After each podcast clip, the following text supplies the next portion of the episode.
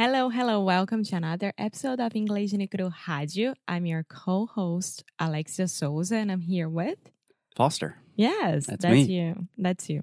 So, Foster I had an idea to do this episode today because last week when we were doing a live, Yeah, Sure. I'm not very good with the Instagram vocabulary. Okay, so It's your show, babe. Run with it. on Instagram, I started to talk, I don't know why, about signs, signos, right? hmm Is that how you say it? You could say signs. Signs also work for like stop signs or like sinais. Mm-hmm. You could also say horoscopes. Okay, about our horoscope. Yeah. That's because I think it was right before my birthday, and then one girl asked, like, oh my God, two scorpions together. Whoa. And I started to talk about it, and everyone was super into it. And I forgot how Brazilians love to talk about horoscope, horoscopes. horoscopes. Yeah. So I guess I should just say at the beginning, I don't really know. Almost, I really don't know anything about horoscopes. I'm not even exactly sure what my sign is because I remember when I was a little kid, my birthday is October 23rd. So it's like right on the deadline of one or the other. So I think I'm a scorpion now, but originally I was something else. It changed at some point. No, uh, yeah. So I used to believe in horoscopes a lot. Now, not anymore, and I'll explain why. Okay. Can I also say one thing? Yeah. I know that I'm going to offend a lot of Brazilians right now. Don't take it personally. It's just my opinion. I'm an idiot. So just take it with a grain of salt. yeah. So Do you know that phrase? Good phrase. what? Take it with a grain of salt. Take it. Okay, Do you understand that? I do, but I never heard that. What do you understand? I Tipo, love when Alexia says she knows something and she trate doesn't. com meio que com carinho, tipo assim, entenda Nope. what. take it with a grain of salt is you should have a healthy dose of suspicion or you necessarily should not believe everything I'm saying or it's just my opinion and it's probably wrong. Okay. It's a good phrase. so, a long time ago, I used to read every day my horoscope and learn what would be for the Scorpion day and what it was planned for that month or week or Mhm. whatever. Did you read this in the newspaper? No. Okay. I just remember at least when I was a younger child, they always had the horoscopes in the newspaper. Yes, but I used to read when I was a young girl at a magazine called Capricho. and yeah, but okay, I was young, very young, so I was reading just because. But when I was working at Porta, all my friends, all my girls, we used to talk about it every single day, and we used to be part together from a website that would send us an email with your planned month because of your astral map. you could say astral map. I would, in this case, just say because of your sign. So when you're talking about horoscopes, you can say signs, but I think it needs to be, there needs to be a little bit of clarification that that's what you're talking about.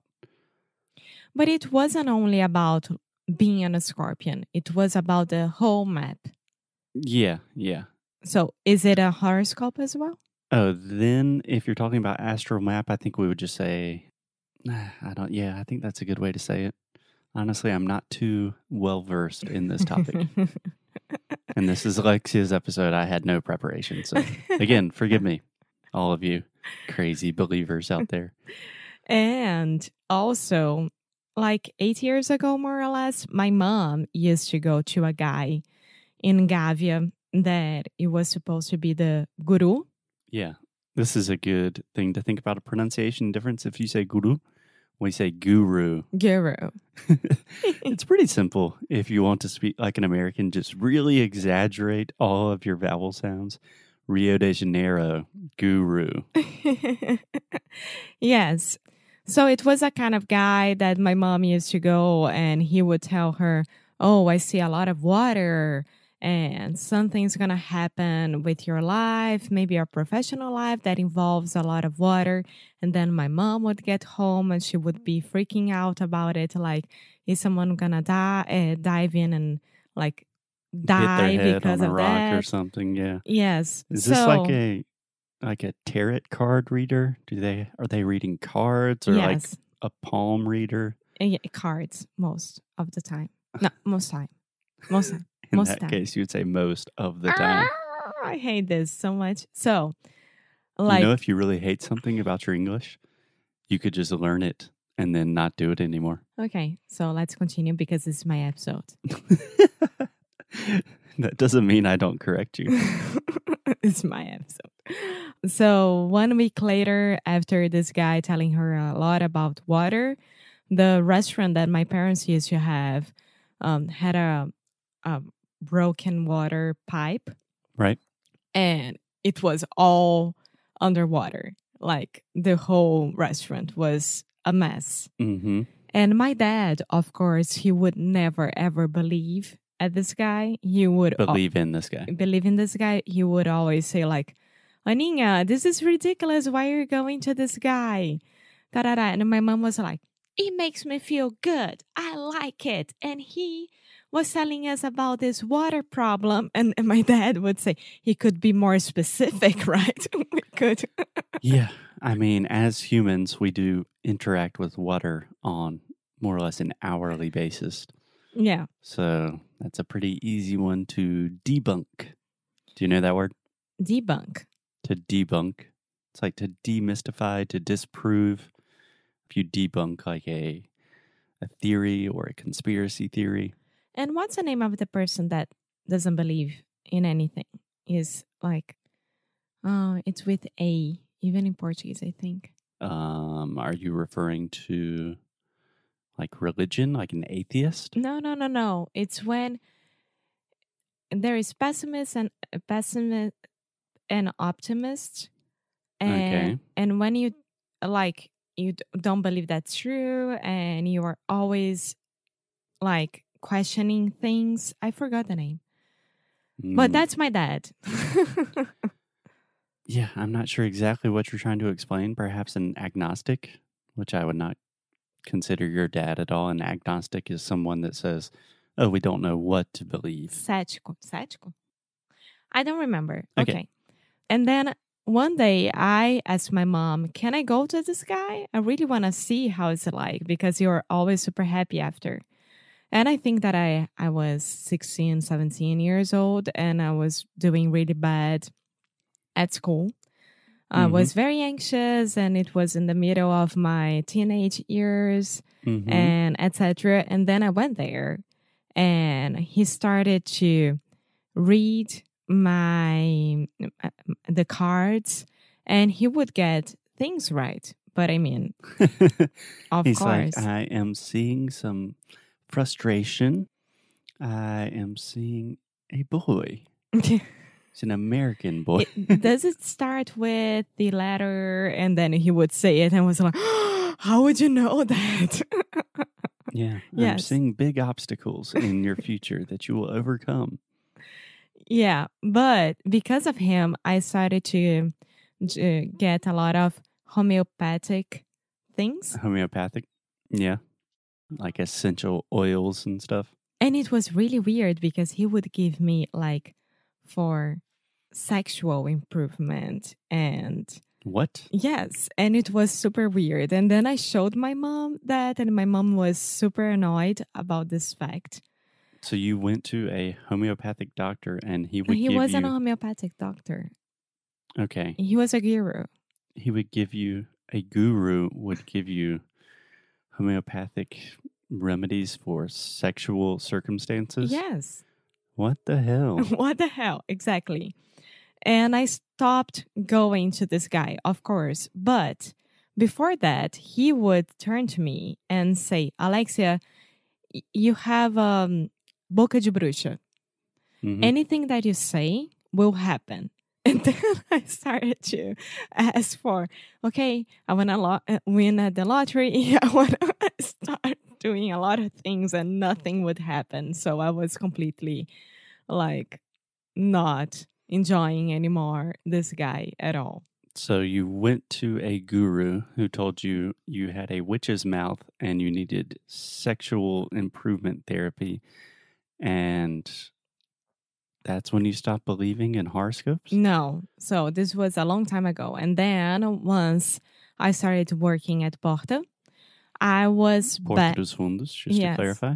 I was back to this area of horoscopes and mystic things and believing a lot that the way that you were born and the sun and the moon and etc has a lot to do with your personality and do you know when you like stop doing things by yourself and you just wait for things to happen because you read at your astral map Personally, I do not know because I don't believe in that stuff. But yeah, sure. Yes. So I started to felt that I was like Started to feel. I started to feel that I was like that and doing things like that and from one day to the other I completely stopped with everything about horoscopes and etc every single thing. I don't even like to open for example globo.com and there is a horoscope part in the bottom right i don't Mhm. even look at it i i am completely traumatized by it by it and it's so weird So the thing, the straw that bo- broke the camel's back. Do you know that phrase? I'm full, I don't know how to talk about horoscopes. I'm just trying to give you good fun phrases. The straw that broke the camel's back. That is the last thing that really pushed you over the, the edge. The bottom line Sure, it's like the tipping point. uh, uh, a gota d'água in our Sure. Yeah. Yeah. So you were feeling like you were just waiting for good things to happen in your life and you were not proactively seeking or approaching those things. exactly Dum because I was like, okay, if I was born this way and like this way, and there is a astral map and everything happens for because of this, okay, I'll just wait. You know, that was my mind at that moment, and I was like, this is so wrong. No, not at all. It's not like that at all. Yeah. I, you don't have to tell me two times. And then my mom got sick, and I would read her uh, horoscope, and it was like, "You have fun this month. You'll be meeting someone new." And I was like, "No, she's in the hospital right now. Nothing like that is happening." So Yeah. yeah, I don't know. I think it's total bullshit, but that's just me.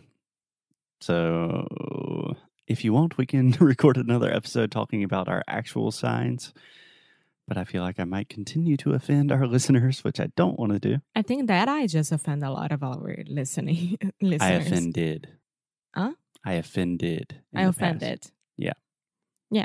You're going to offend people with that pronunciation in the past. Uh, but my question is do you think that americans in general they do believe in that just like brazilians do no. Um, especially our generation, perhaps back in the day when people were reading newspapers a lot and all the, the newspapers had like a weekly horoscope section. Maybe. I don't think so. No, I have zero friends that talk about horoscopes. I would probably imagine that 90% of my friends have no idea what their sign is. And yeah, not a big thing here. yeah you don't know nothing about scorpion sign right You don't know anything. anything I know nothing. okay We can talk about hmm. that tomorrow if you want. okay so that's it that's my story for the day Cool. Awesome. Thanks, Alexia. And we will talk to you tomorrow. bye